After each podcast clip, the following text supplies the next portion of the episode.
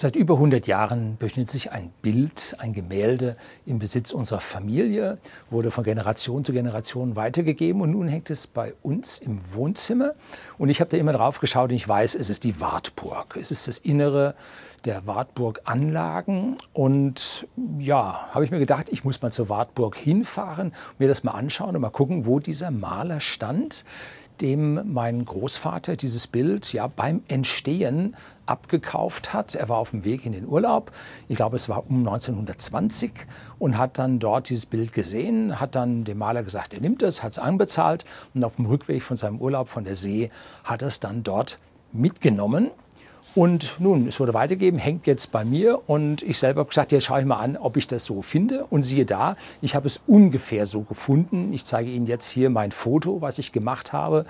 Und oben links im Bildrand hinter diesen Fenstern, da ist ein Gang und von diesem Gang ab gehen einzelne Räumlichkeiten und dort auch die Martin-Luther-Stube, wo Martin Luther im Jahre 1521 das Neue Testament oder von 20 auf 21 das Neue Testament der Bibel übersetzt hat.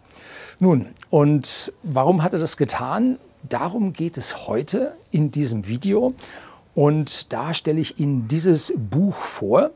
1521 Europas erster Wertpapierkollaps. Und zwar ein ganz besonderer Wertpapierkollaps, weil es sich hier um Derivate handelt. Ja, Derivate, das sind Sachen, die kaufe ich mir nicht. Nein, tue ich nicht. Und worum es jetzt heute geht in diesem Buch, wo ich Ihnen auch eine kleine Leseprobe von geben werde, ähm, da kommen wir jetzt gleich drauf. Jetzt kommt erst die Einleitung und dann geht's los.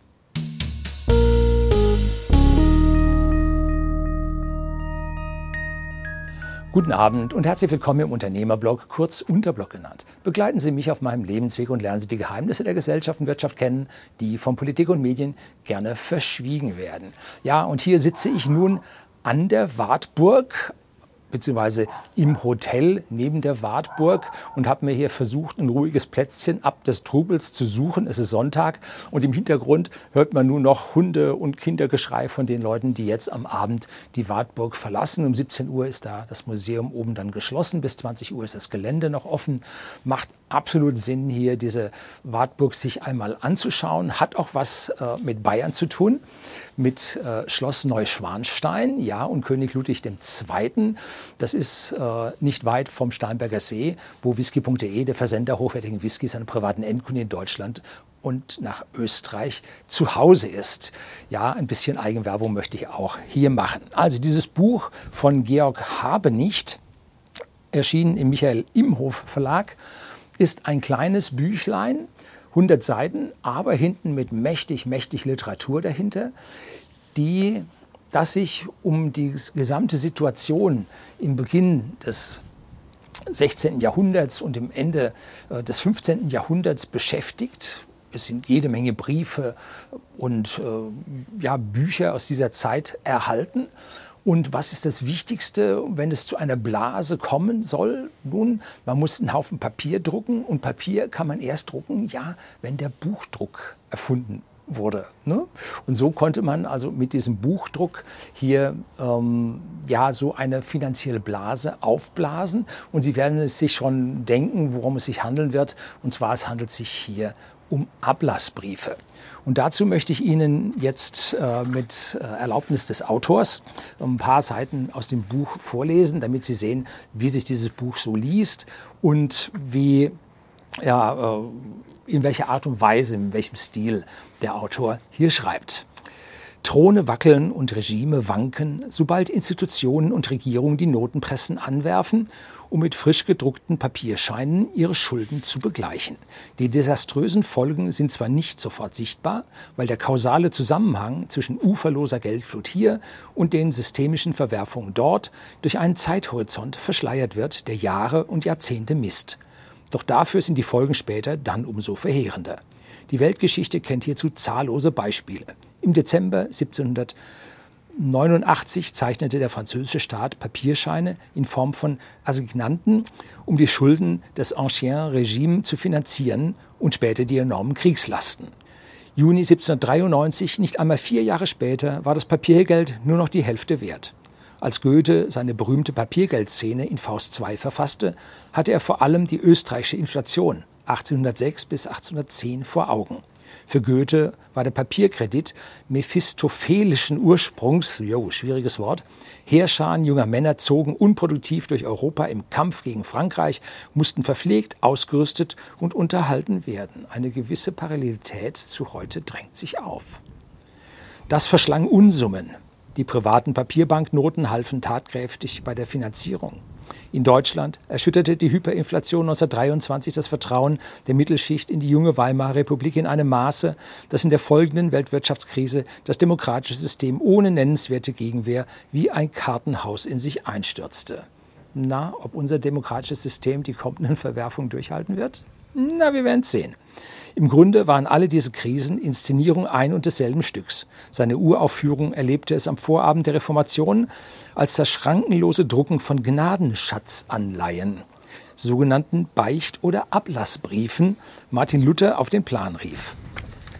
Keine 70 Jahre nach Erfindung des Buchdrucks durch Johannes Gutenberg erlebte Europa seinen ersten Wertpapierkollaps. Was waren diese Ablasszettel?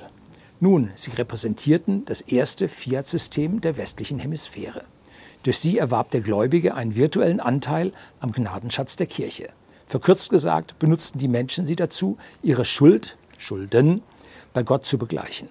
Was wir gemeinhin Reformation nennen, war in Wirklichkeit eine gigantische Ablass- und Beichtbriefblase, die Martin Luther zum Platzen brachte. Die Folge war eine gesellschaftlich-politische Erschütterung welthistorischen Ausmaßes doch bevor wir dazu kommen, wollen wir von den analytischen Höhen der Abstraktionsebene in die Niederung der Aktionsebene hinabsteigen. Unsere Erzählung des Urdramas moderner Wertpapiergeschichte setzt ein mit Luthers Anschlag auf Ablass und Papst und dem sich daraus entwickelnden Tumult. So viel hier die ersten anderthalb Seiten der Einleitung, kommt gleich noch ein Stückchen.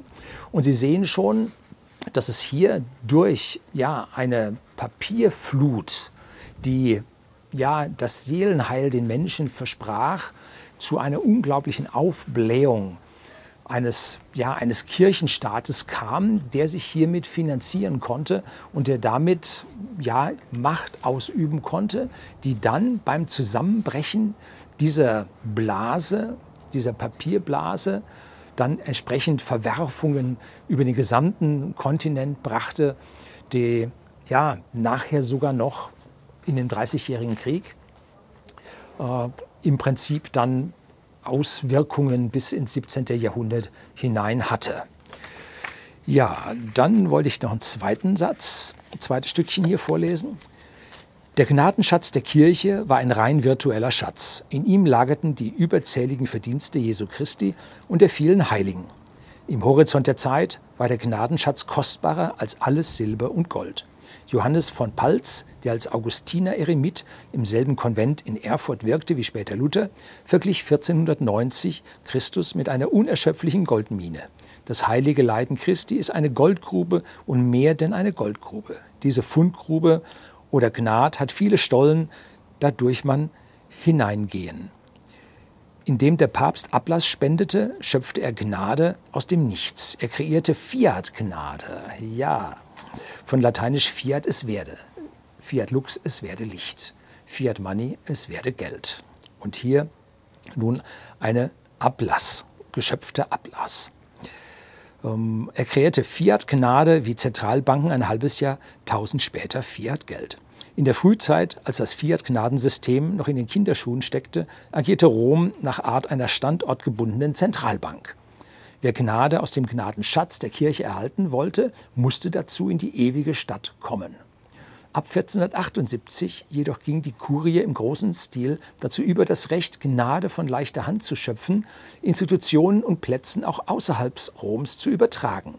Hier bietet sich ein Vergleich mit dem, äh, den Zentralbanken der europäischen Staaten an, die hier ihre Notkredite selber schöpfen dürfen und dann nachher äh, mit Brüssel dann verrechnet werden oder sagen wir mit Frankfurt dann verrechnet werden. Europaweit erhielten einzelne Städte, Gnadenorte und Konvente die Lizenz, Fiat Gnade und das Volk zu bringen. Die Gnadenemission war zunächst zeitlich befristet. Das heißt also, man kriegte diese Absolution oder diesen Ablass Und dann war er wieder weg und dann geht es nämlich los. Später indessen wurde sie unbefristet gewährt. Gnaden, Emittent letzter Instanz, blieb die Zentrale in Rom. Wie sich noch zeigen wird, war für die zukünftige Entwicklung folgenschwer, dass flüchtige Papstgnade in Gestalt von Beicht- oder Ablassderivaten verbrieft wurden. Ja, geht schon los. Denn ein solcher Beicht- oder Ablassbrief konnte nun erstmals, und zwar auf unbegrenzte Zeitdauer, Gnade speichern. Mit dem Beichtbrief erwarb sein Besitzer Buchgnade, die er, wann immer er wollte, in Realgnade einlösen konnte, um sich von seiner Schuld befreien zu lassen. Der Eintauschvorgang ist, rein abstrakt betrachtet, dem Einlösen einer Staatsanleihe in Geld vergleichbar. Wenn man so will, zeichnete die Papstkirche Gnadenschatzanleihen und brachte sie im großen Stil in Umlauf. Seit Erfindung des Papiers und vor allem des Buchdrucks ging das problemlos vonstatten. Die ersten Massenauflagen, die wir kennen, betreffen Ablassquittungen oder derartige Ablassbriefe. Der älteste erhaltene Druck überhaupt in England beinhaltet einen Ablassbrief. So, damit lasse ich es mal sein. Sie sollen dieses Buch ja auch noch erwerben. Es liest sich sehr, sehr amüsant und zieht ja dem ganzen Gehabe, wie man ja nicht nur einer Generation, sondern vielen, vielen Generationen über tausend Jahre den Menschen Geld aus der Tasche gezogen hat mit Versprechungen, Verbriefungen, mit Papieren, die dies und das und jenes können sollen. Und ja, am Ende führt es doch alles nur in ein riesengroßes Verderben.